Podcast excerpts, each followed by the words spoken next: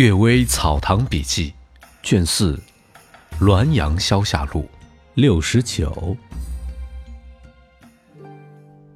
胡系守财奴，姚安公说，有个叫孙天球的人，把钱财当成他的命。他白手起家，积累了千金家产，即便妻子儿女挨冻受饿，也视作陌生人一样，不管不顾。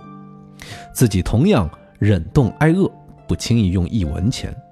在病重时，他把挣下的钱都摆在枕头前，一一用手抚摸着说：“你最终还是不归我所有了吗？”他呜咽着死去。孙天球没死之前，狐狸戏弄他，常常把他的钱财偷了去，让他急得要死，然后再让他到别处去找。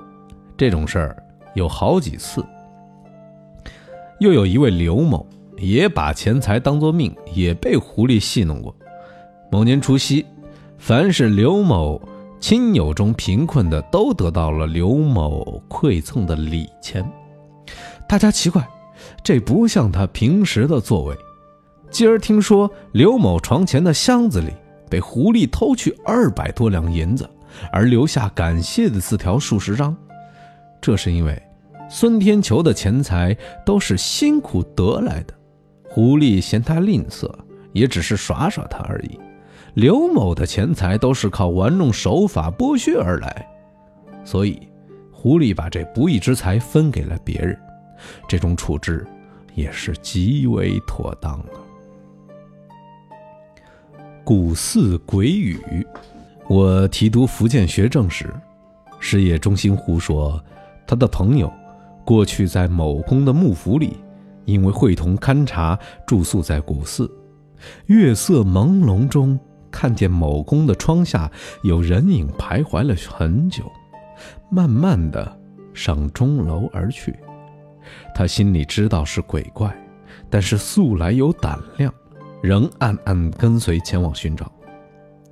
到了钟楼前，楼门已关闭上锁。听见楼上好像有两人在谈话，其中一个说：“您为什么空着回来？”另一个说：“这里很少有官吏来，今天幸而有两个官员一起住宿，将等待夜深人静以后申诉我的冤情。刚才偷听他们的说话，不是揣摩迎合上司的方法，就是消除填补、设法遮掩的手段。这不足以办理我的事儿。”所以失望的回来了。说完，好像有叹息的声音。再听，竟然沉寂了。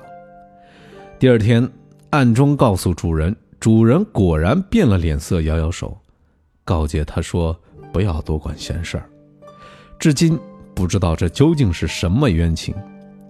我说：“这是你的朋友怀恨他的主子，所以造出这番话，形容他巧于趋吉避祸。”被鬼神所舞弄罢了。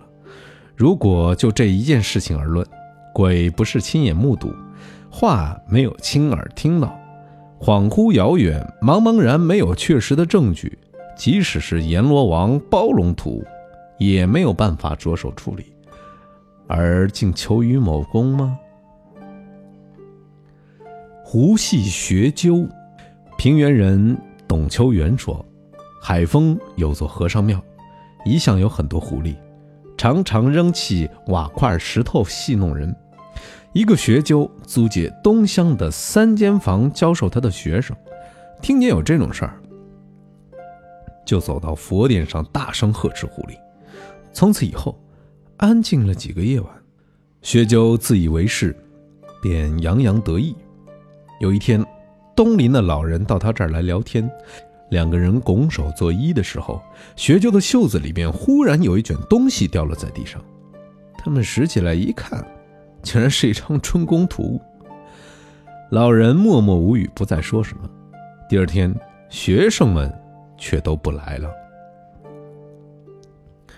狐狸没有侵犯人类，人类却去冒犯狐狸，以至于反而被狐狸算计。君子对于小人。应当谨慎地进行自我防备，无缘无故地去招惹他，没有不自讨晦气的。